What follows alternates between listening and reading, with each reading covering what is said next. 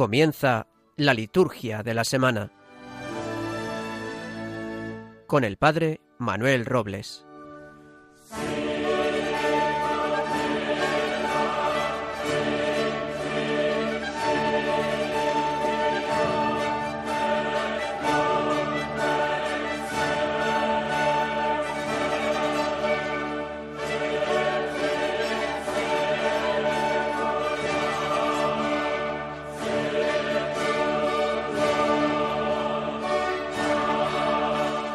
Dios Todopoderoso y Eterno, que has dado a tu Iglesia el gozo inmenso de la resurrección de Jesucristo. Concédenos también la alegría eterna del reino de tus elegidos, para que así el débil rebaño de tu Hijo tenga parte en la admirable victoria de su pastor, que vive y reina por los siglos de los siglos.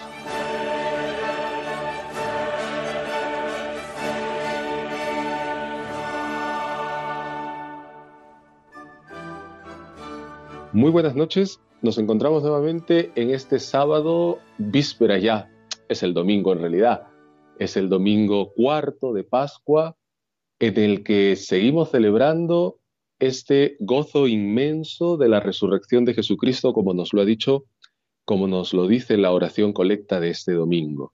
El gozo inmenso.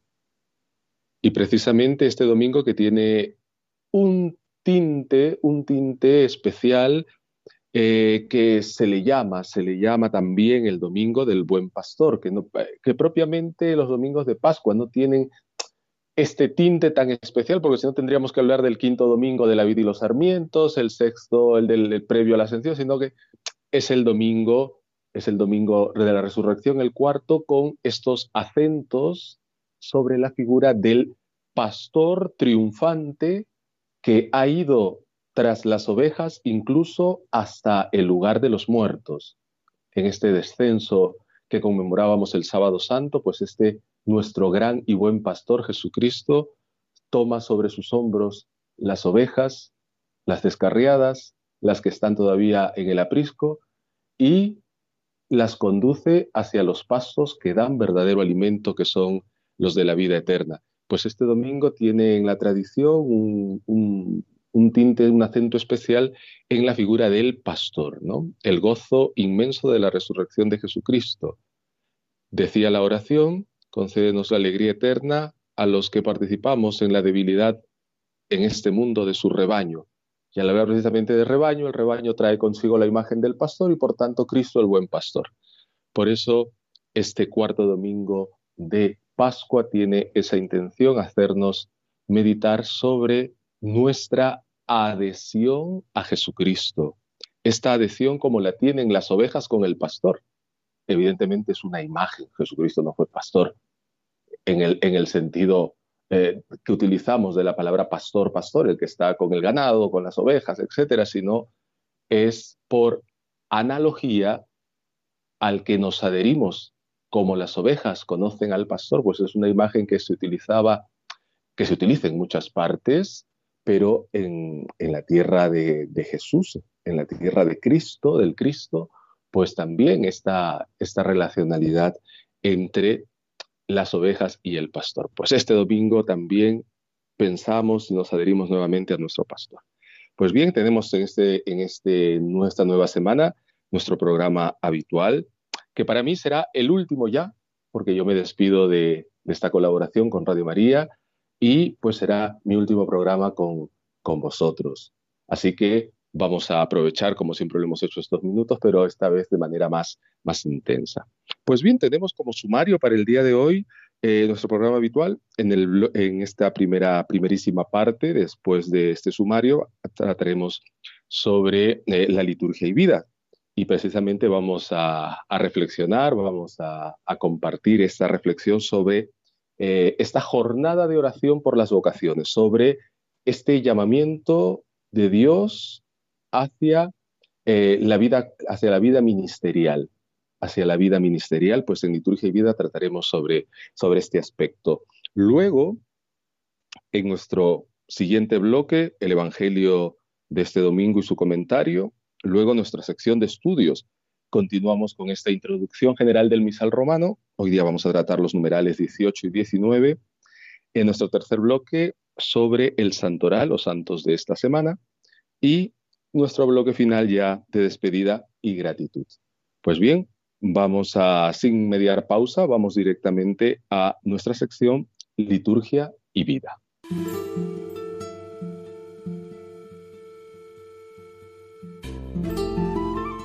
Estamos ya en nuestra sección liturgia y vida, en la que hacemos esta parte práctica, esta parte práctica de lo que significa la liturgia, lo que significa la liturgia eh, en su aspecto práctico, no valga la redundancia, en su aspecto práctico.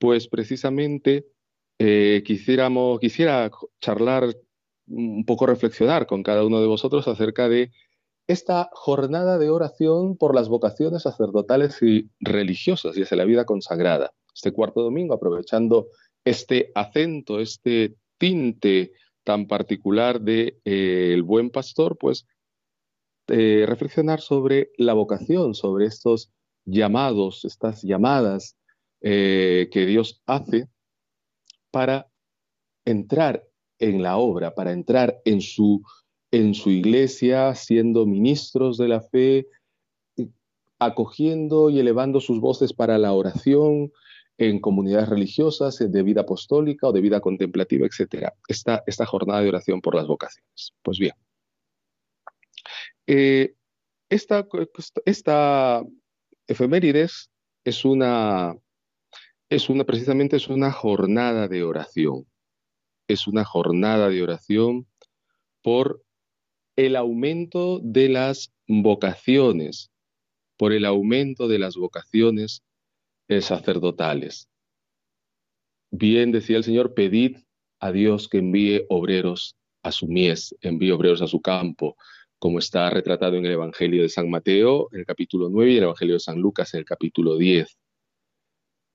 Los sacerdotes, pues, nacen, en el, nacen o se constituyen primero por una llamada de Dios, por una llamada de Dios que los que participamos pues de este ministerio vamos reconociendo cada día de nuestra vida. Vamos reconociendo cada día de nuestra vida y que se consumará cuando ya dejemos este mundo eh, permaneciendo estables en la vocación que Dios nos ha hecho.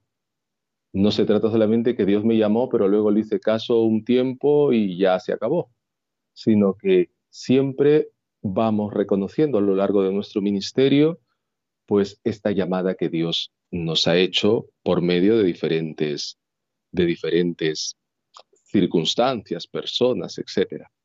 Pues muy bien, esta llamada de Dios se va concretando en el corazón y en la mente de cada uno de los de cada uno de los que son llamados. Y esta llamada pues tiene esta particularidad, ¿no? Que nace de Dios y a Dios conduce. La culminación parcial de esta llamada es la concreción de un joven o una persona adulta también que llega a recibir los ministerios ordenados en la iglesia, que se constituye establemente, eso significa la estabilidad de los ministerios, eh, se constituye establemente para poder predicar la palabra de Dios, para poder santificar a los fieles por medio de la acción sacramental y ser testigo de Cristo con su propia vida por medio de la ordenación, de esta tradición, de esta tradición que la Iglesia le entrega, nos entrega a los ministros. Pues bien, sabemos todos por, por la historia que nos toca vivir, por el tiempo que nos, que nos, toca, que nos toca experimentar, pues que, que la vocación hacia el ministerio sagrado no es lo que era. la vocación al ministerio sagrado no es lo que era. Y me sonrío un poco porque eh, eso de que todo tiempo pasado fue mejor, pues mm, se va cumpliendo, ¿eh? aunque algunos se, se harten de decir que no, pero el tiempo pasado fue mejor. Pareciese que sin, tanto progresismo se entendían mejor las cosas. Lo que decía nuestro querido Jauma González, ¿no? Eh, nos decía en clases, es que ahora, hablando sobre, sobre la celebración eucarística, que no está ajena también a lo que estamos tratando, eh, es que ahora está todo tan claro, tan claro, tan claro, que ya nada se entiende.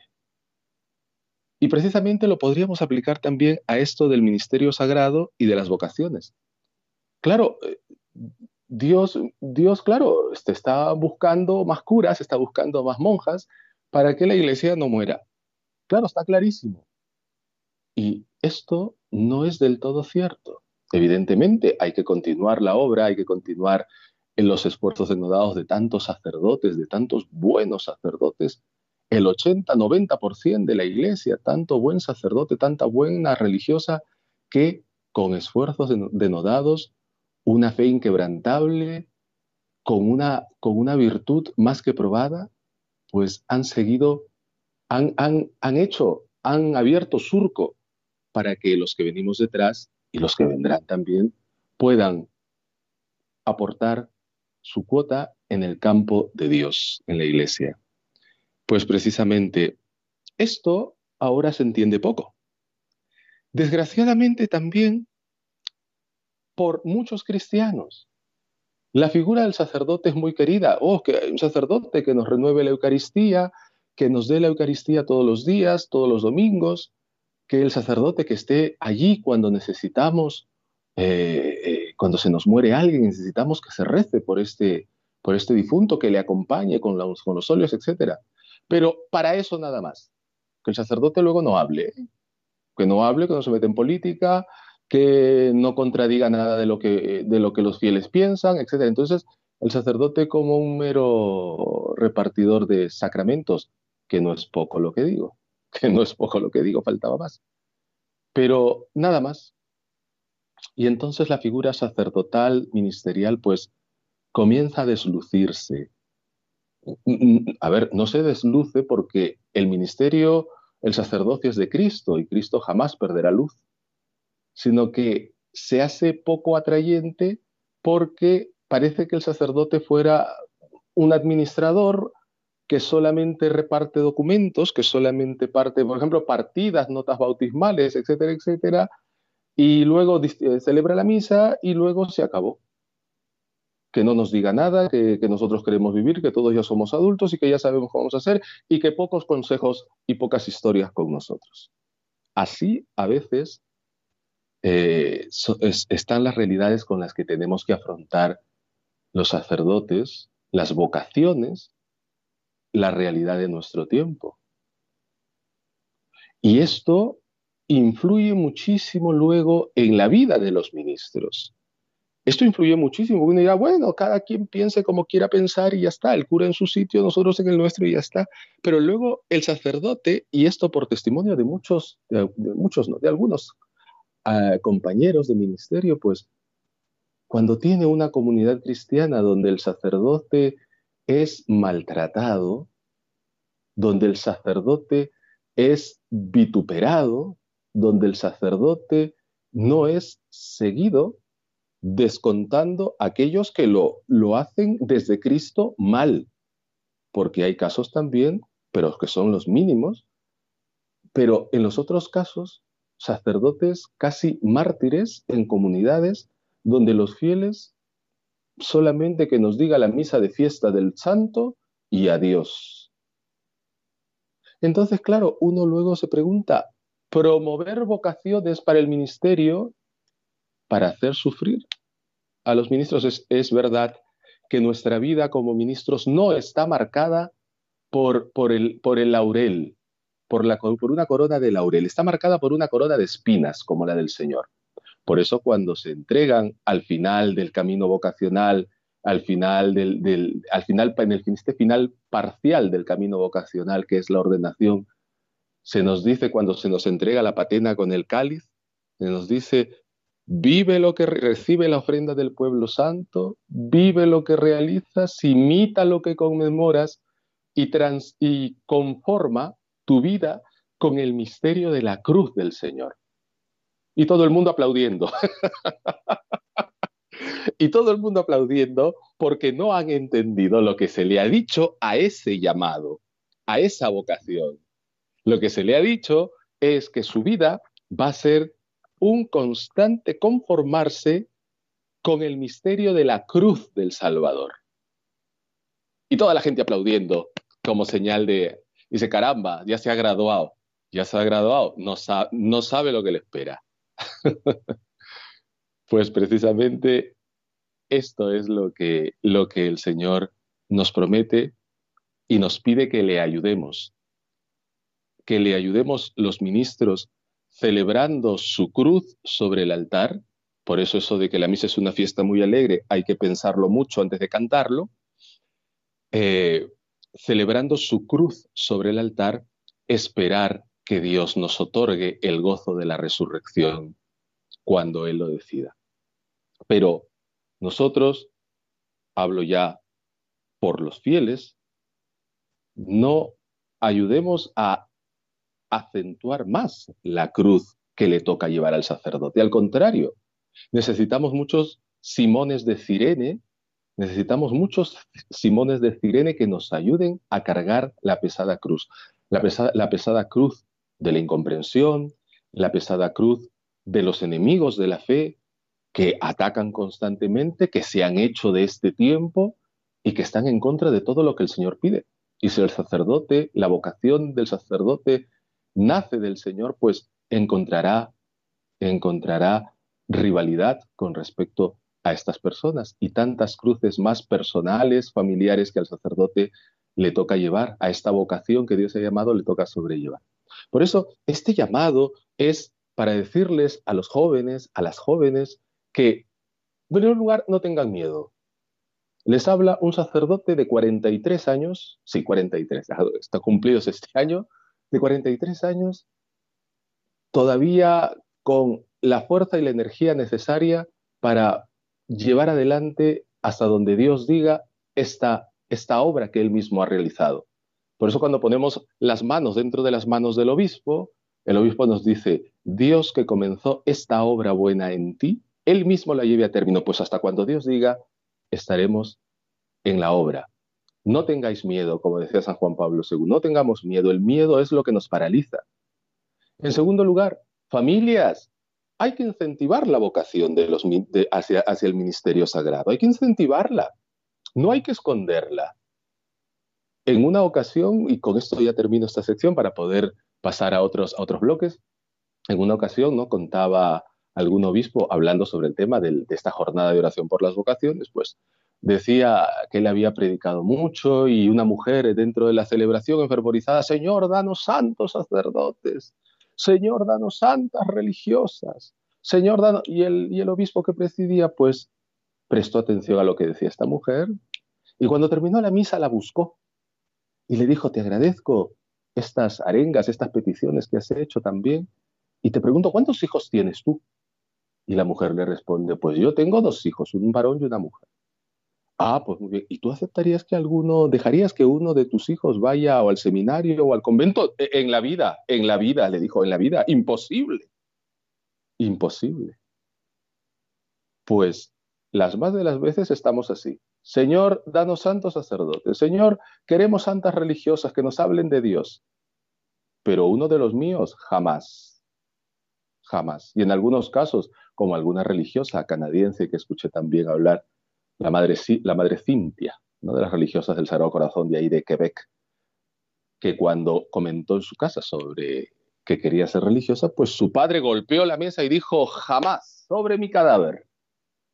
Pues estas son las realidades que la, en, que, en las que la vocación que Dios hace, la vocación, la llamada que Dios hace, tiene que abrirse paso en medio de las dificultades la tentación del miedo, la tentación de la oposición, la tentación, las tentaciones que luego uno encuentra en el camino, ¿no? El dinero, el placer, las rivalidades, etcétera. De tantas cosas hay que rezar y pedir que las vocaciones que comienzan con voluntad de Dios también lleguen a su término. Hasta aquí nuestra reflexión sobre este, esta jornada mundial de oración por las vocaciones. Si queremos la Eucaristía, si queremos los sacramentos, tenemos que pedir sacerdotes. Si pedimos sacerdotes es porque Dios les tiene que llamar. Pues todo esto está unido en nuestra liturgia que luego nos lleva a la vida. Vamos a hacer una pausa y volvemos con nuestro siguiente bloque, el Evangelio del Domingo y su comentario. Volvemos.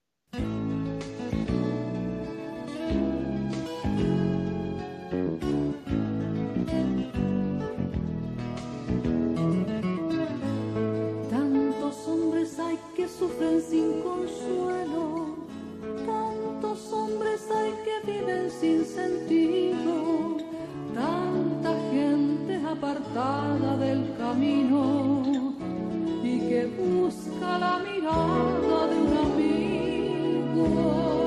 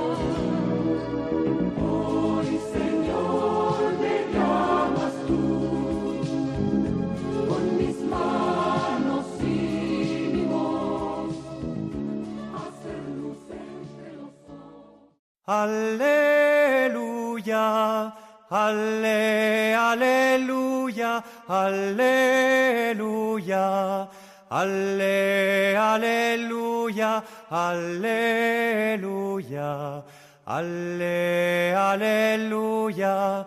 La palabra del Señor nos liberará.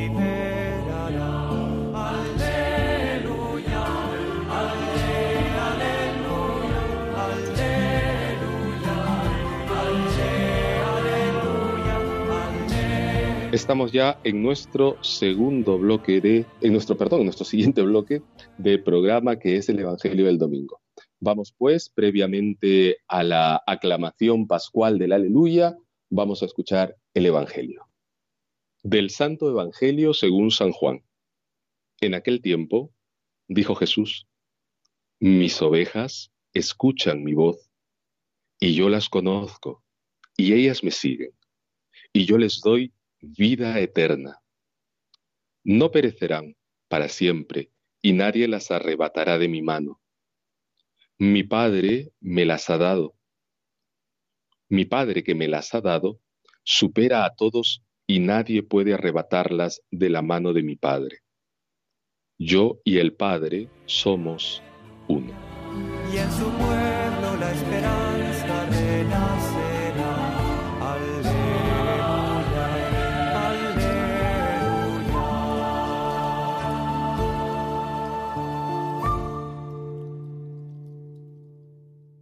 Un fragmento del Evangelio cortísimo para redondear todo lo que las dos primeras lecturas y el Salmo y las, oraciones de este domingo nos van diciendo. La liturgia del domingo no se basa solo en la lectura del Evangelio. Con la lectura del Evangelio, la liturgia de la palabra llega a su punto más alto, pero luego esa liturgia de la palabra desciende y se encamina hacia la mesa eucarística, que es lo principal de la celebración eucarística, valga la redundancia. Pues precisamente las lecturas con las oraciones y con el desarrollo de la plegaria eucarística, la comunión sacramental, etcétera, pues conforman toda la liturgia del domingo que ilumina toda la semana. Pues como os decía, este fragmento pequeñísimo para seguir centrando, seguir dando diana, seguir haciendo diana en la en el, en el sentido de este pastor que después de su resurrección ha reunido nuevamente a sus ovejas, a los que nos hemos adherido por la fe, esta, este sentido de la oveja que, es, que conoce al pastor y se fía de él. La oveja se fía de él. Hacía, hacía una distinción, ¿verdad? La oveja ve al pastor que le conoce y va tras él, se acerca, le hace cariño, le hace gestos de cariño, ¿no? Y se siente segura. La oveja, cuando ve a un lobo, la oveja tiembla. Y esto, y, y- eso que no ha conocido todavía a, a los rapaces, ¿no? A, a los, perdón, a los, a los, a estos animales feroces. Una oveja pequeña que nunca ha visto un lobo, lo ve por primera vez y tiembla, porque su instinto no le permite acercarse porque sabe que si se acerca, pierde la vida. El, el lobo la devora. Pero cuando se acerca a su pastor y lo reconoce, pues se acerca y está segura, se siente segura con él. Pues precisamente en este mismo sentido, haciendo esta analogía, que es salvando siempre las divinas distancias, acercándonos a Cristo. ¿Qué, qué- palabras tan bonitas nos ha dicho esta, nos dice, nos, di- nos dice el Evangelio de este domingo, ¿verdad? Ovejas, nuestra adhesión a Cristo debe ser como la oveja que escucha la voz del pastor y le conocen. Uno. Luego le siguen. Están seguras, el pastor no les va a llevar a un despeñadero. El pastor no les va a llevar a un despeñadero, el pastor les llevará, les llevará siempre a un lugar tranquilo, apacible. Pacerán con la mayor confianza. Luego dice que las ovejas saben que este pastor da la vida por ellas, que no perecerán ni serán arrebatadas, que estas ovejas han sido dadas por el Padre, que supera a todos y nadie puede arrebatarlas de la mano del Padre. Y para redondear esto que se nos ha dicho, este pastor al que las, al que las ovejas conocen, etcétera, es uno con el que le ha dado las ovejas, el Padre. Qué, qué maravilloso llamado a la confianza, a la confianza. Por eso el salmo también de, de este domingo, somos su pueblo y somos ovejas de su rebaño.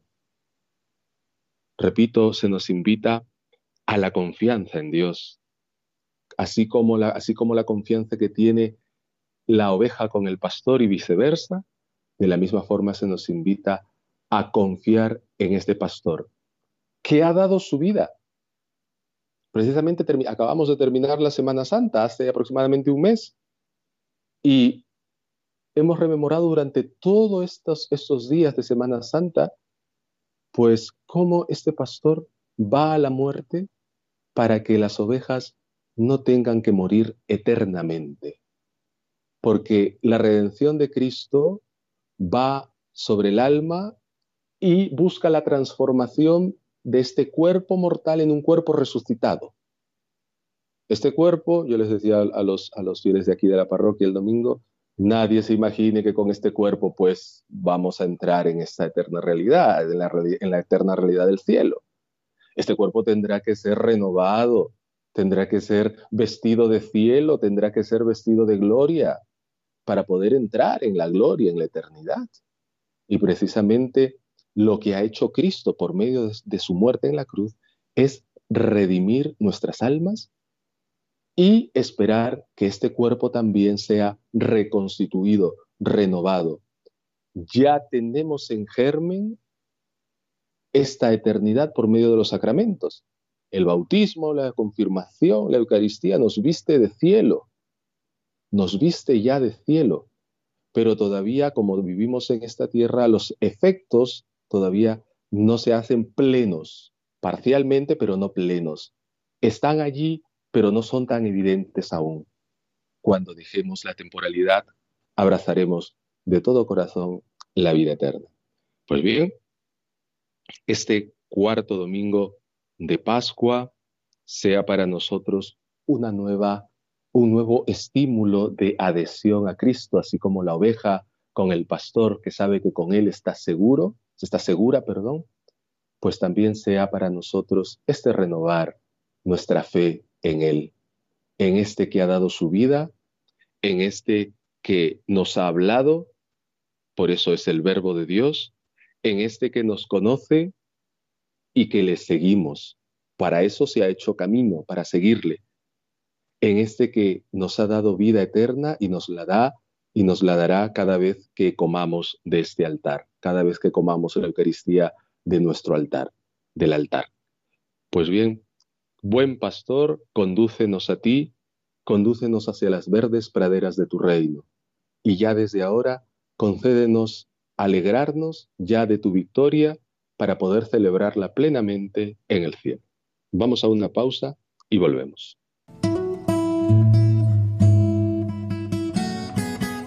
Id al mundo entero y anunciad el Evangelio a toda la creación, dijo Jesús a sus discípulos.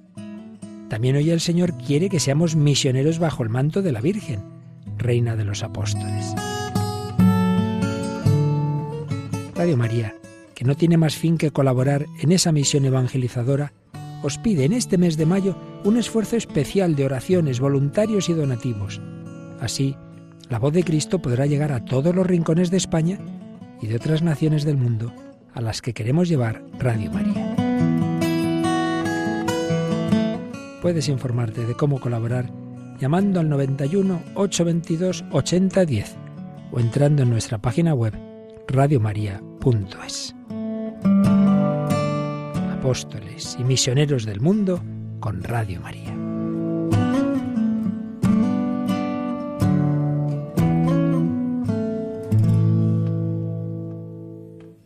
Están escuchando en Radio María la liturgia de la semana con el Padre Manuel Jesús Robles. Estamos ya en nuestra sección de estudios. Estamos en esta sección de estudios, en este cuarto domingo, en este cuarto domingo de Pascua, con el acento en el buen pastor. Pues este, esta, esta semana tenemos para continuar estudiando esta, esta nueva obra, la, la introducción general del misal, ya hemos estudiado. Hay que desempolvar los apuntes, ¿eh? Porque hay que desempolvar los apuntes, porque ya hemos trabajado de una manera impecable con, con los compañeros eh, la Sacrosantum Concilium, que precede a todos los demás documentos, a la introducción del a la introducción a la misa, a la introducción a la confirmación, a la introducción a todos los sacramentos, y ahora estamos en lo específico, cada uno de los sacramentos. Entonces hay que ir desempolvando todo lo que ya hemos visto otra vez para que podamos recordar, podamos recordar y traer a la memoria, pues que esto ya se dijo en la Sacrosantum Concilio y estamos todos en la misma línea de trabajo y de pensamiento. Pues muy bien, vamos a leer el numeral 18 y 19 previamente. Don Adolfo Lucas, la semana pasada, como lo suele hacer tan prolijamente, tan prolijamente, tan amenamente, eh, ha desarrollado el tema, perdón, del proemio, el tema del proemio, estas 15 primeras, estos 15 primeros números con, la, con los que eh, Pablo VI eh, prologa esta, esta introducción al misal, ¿no?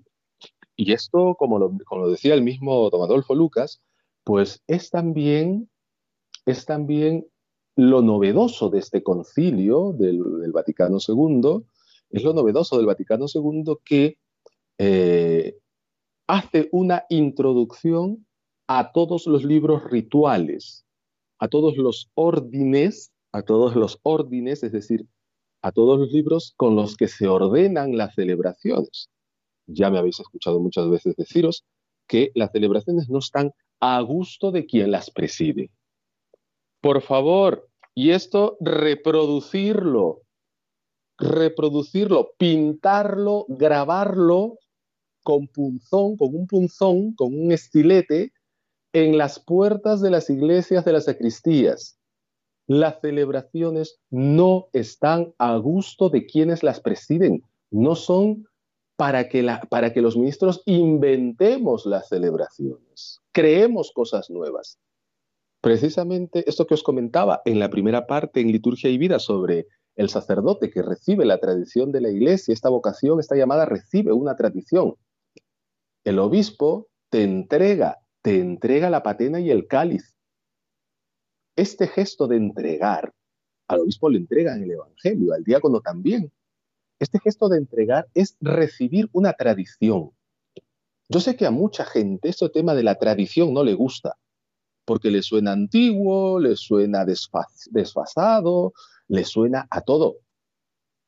Pero desgraciadamente para ellos, en la iglesia, la tradición con mayúscula es la que, de la que han mamado nuestros abuelos, bisabuelos y todas las generaciones que nos han precedido.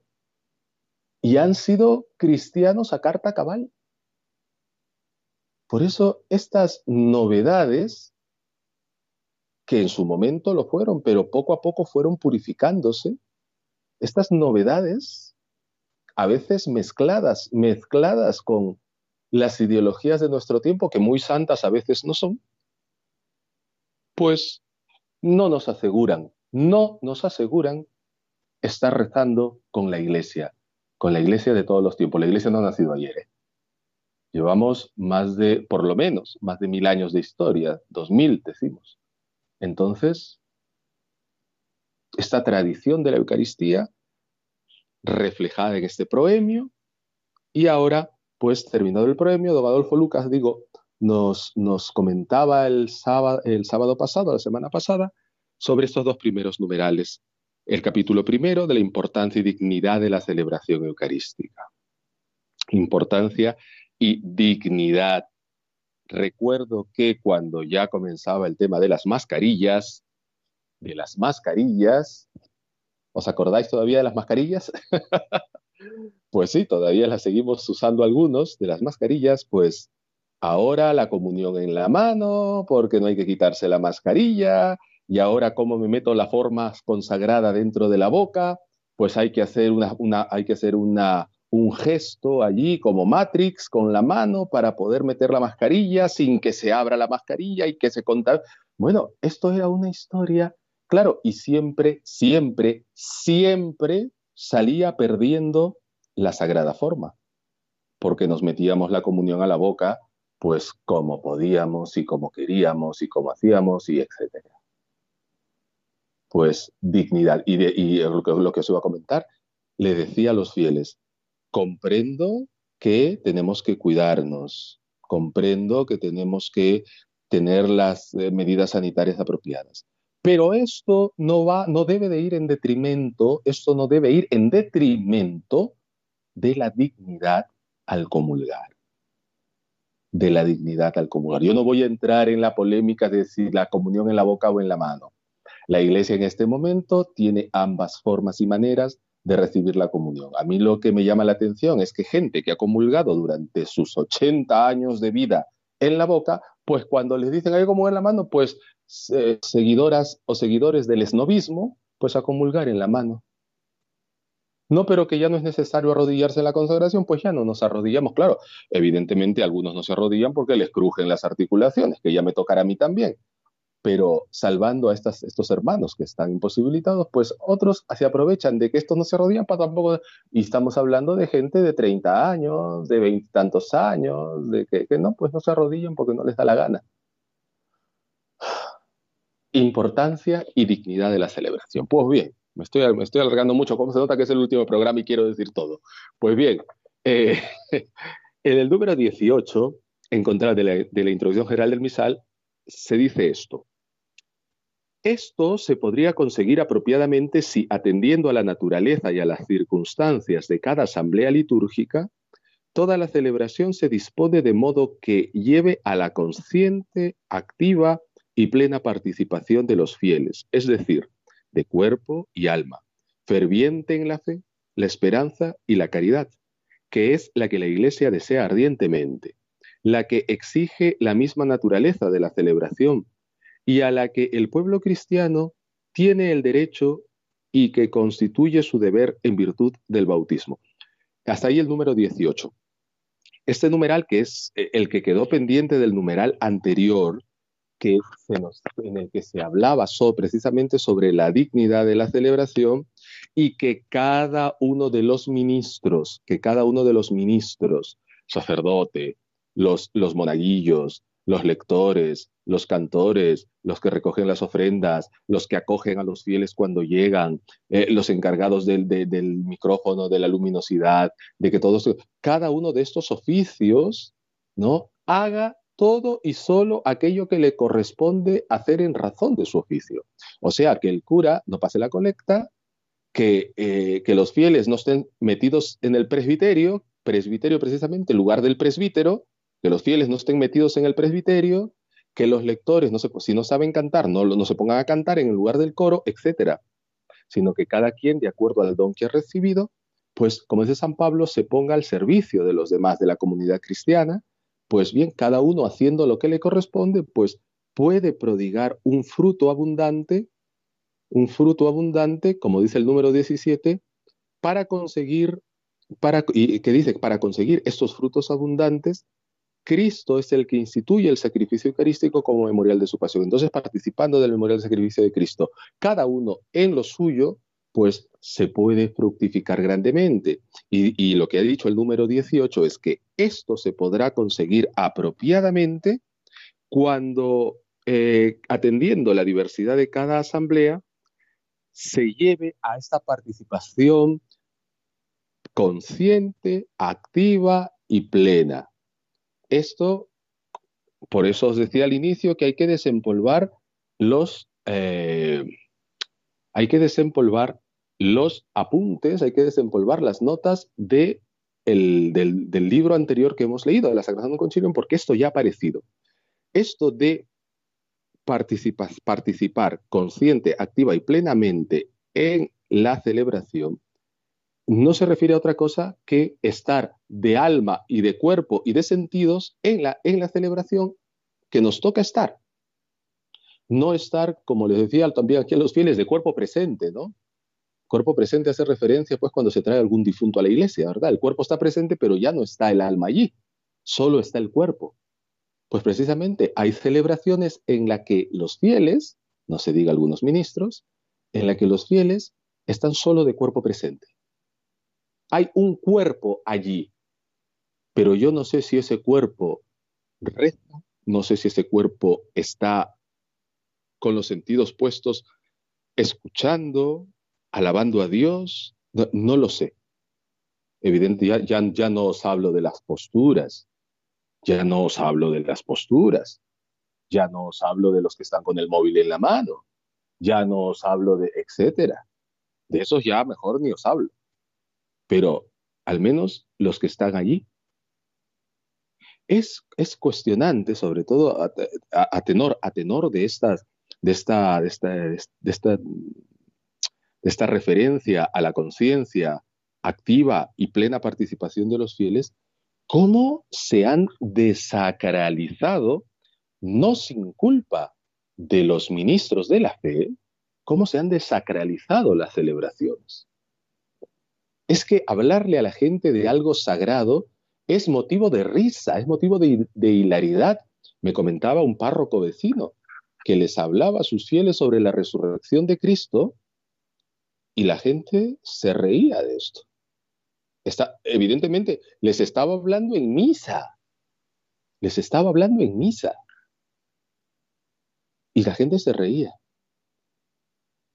Por eso es importante que los que van a participar, y de esto también vosotros, hermanos, que escucháis Radio María, que estáis con, con la con la radio COPE, con la televisión, con, bueno, con, con, cualquier radio católica, etcétera, sí, formaros, alimentaros, creced, sed un árbol frondoso, donde los demás puedan venir y sentirse seguros, como las ovejas con su pastor también, pero también compartid, formad, formar a la gente, formar a la familia, formar a estos que, solamente van de, copas los fines de semana, pero luego tienen que ir a la comunión del hermano, del primo, y piensan que siguen en el bar. La semana pasada tenía yo comuniones en, en una de las parroquias que atiendo. Pues bueno, he tenido que pedir silencio tres veces a lo largo de la celebración. Y no penséis que mi, que el templo parroquial es del tamaño de, alguna catedral. Es un templo pequeñito. Y he tenido que pedir silencio tres veces en una celebración de 45 minutos. Es realmente penoso, os digo la verdad. ¿eh?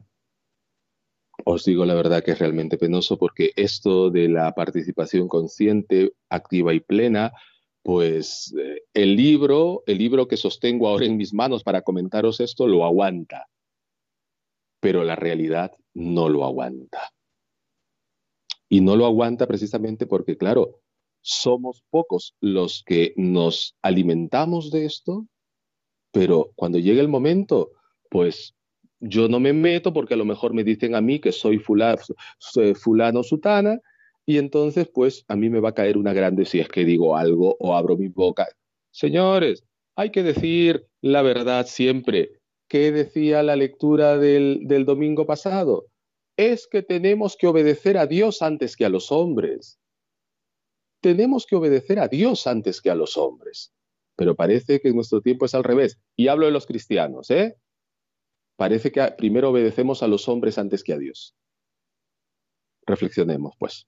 Bueno, y el siguiente numeral, el, número, eh, el numeral 19, dice, aunque en algunas ocasiones no se pueda tener la presencia y la participación activa de los fieles, las cuales manifiestan más claramente la naturaleza eclesial de la acción sagrada, la celebración eucarística siempre está dotada de su eficacia y dignidad, ya que es un acto de Cristo y de la Iglesia, en el cual el sacerdote lleva a cabo su principal ministerio y obra siempre por la salvación del pueblo.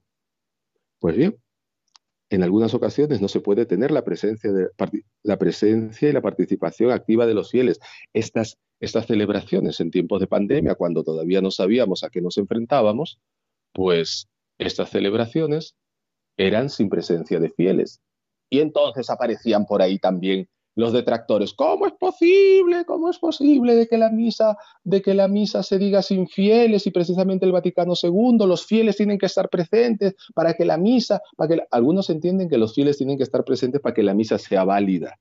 Pues aquí el número 19 dice, aunque en algunas ocasiones no se puede tener la presencia y la participación activa de los fieles, ¿no? Eh, las cuales manifiestan más claramente la naturaleza eclesial, la celebración eucarística siempre está dotada de eficacia y dignidad.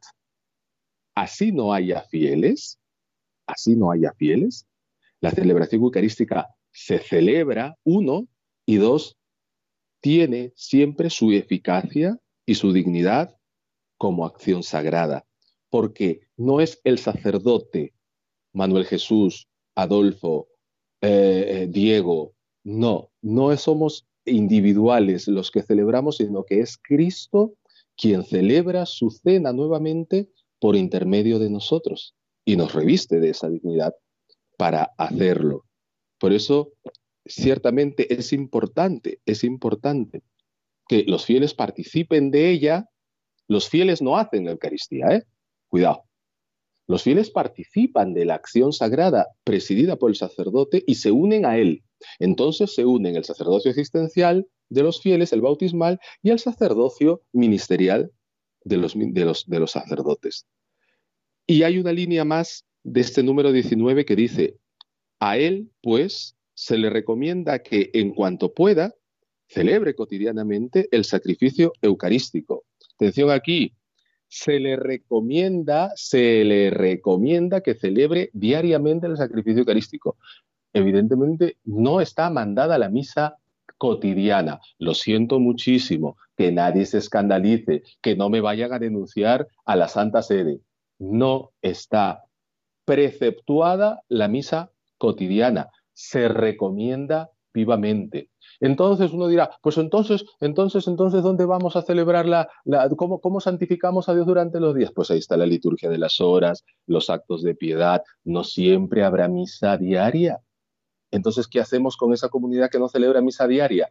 Aparte de levantar el dedo contra ella. Porque dice, pero esta, comunidad, este pueblo, no celebra la misa diaria. Vale. ¿Le celebra el domingo? Por supuesto. ¿Y entonces? Del domingo brilla toda la semana, ¿no? Pues precisamente se le recomienda al sacerdote presidir la misa diaria y unir a sus fieles a ella, pero cuando no se pueda, pues los fieles y el sacerdote, o cuando el sacerdote no pueda decir la misa diaria, pues utilizarán, tomarán de lo que la Iglesia nos ha ofrecido para nuestra santificación. Pues bien, termino aquí esta sección de estudios, vamos a una pausa y volvemos.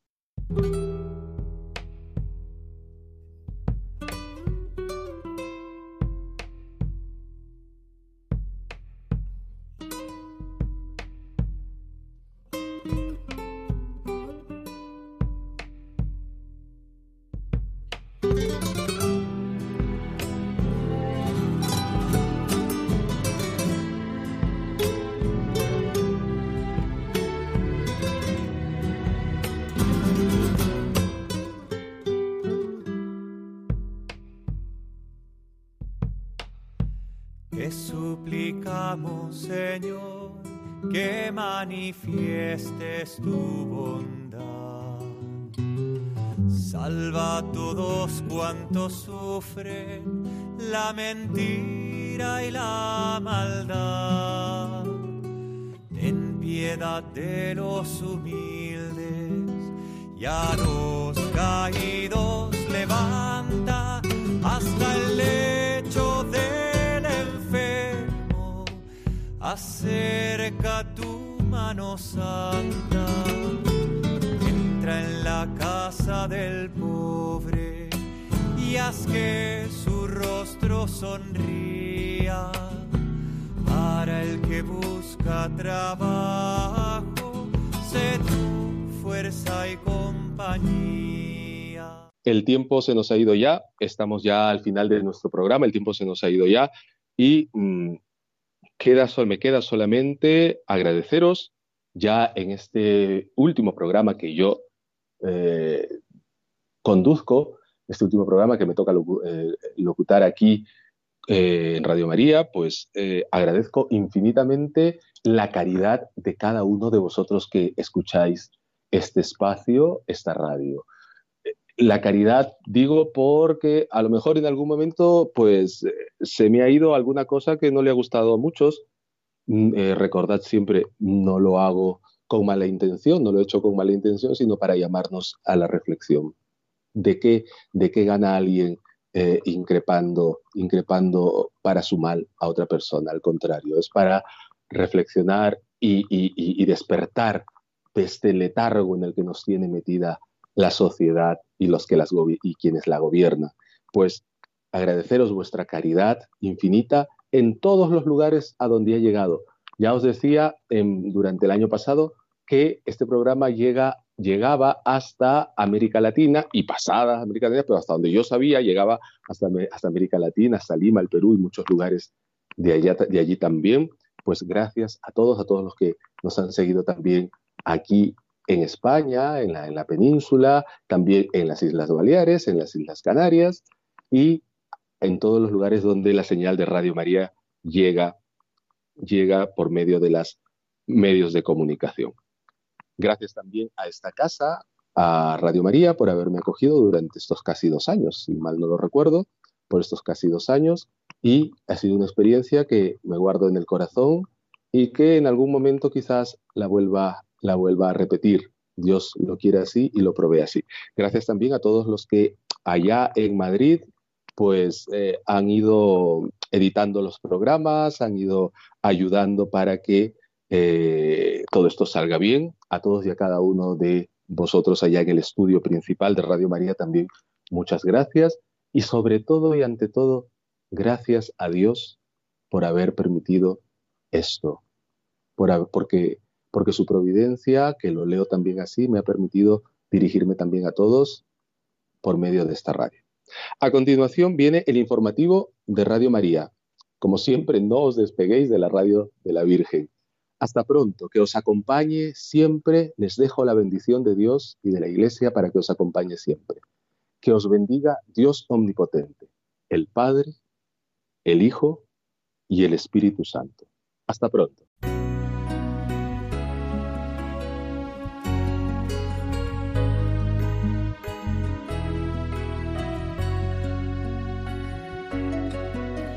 Amada y favorecida por el Señor. Tu madre de la inocencia y del amor. Tú que preguntas cómo y no por qué, tú que te haces servidora de Dios. No temas, dice el ángel, porque has encontrado el favor del Señor y en la cruz ha vencido tu Hijo nuestro Salvador.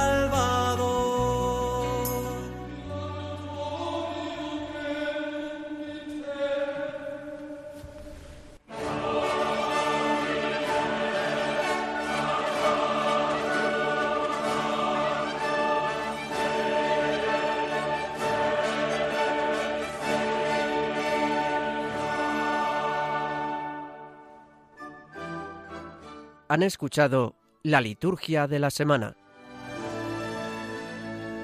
con el padre Manuel Robles.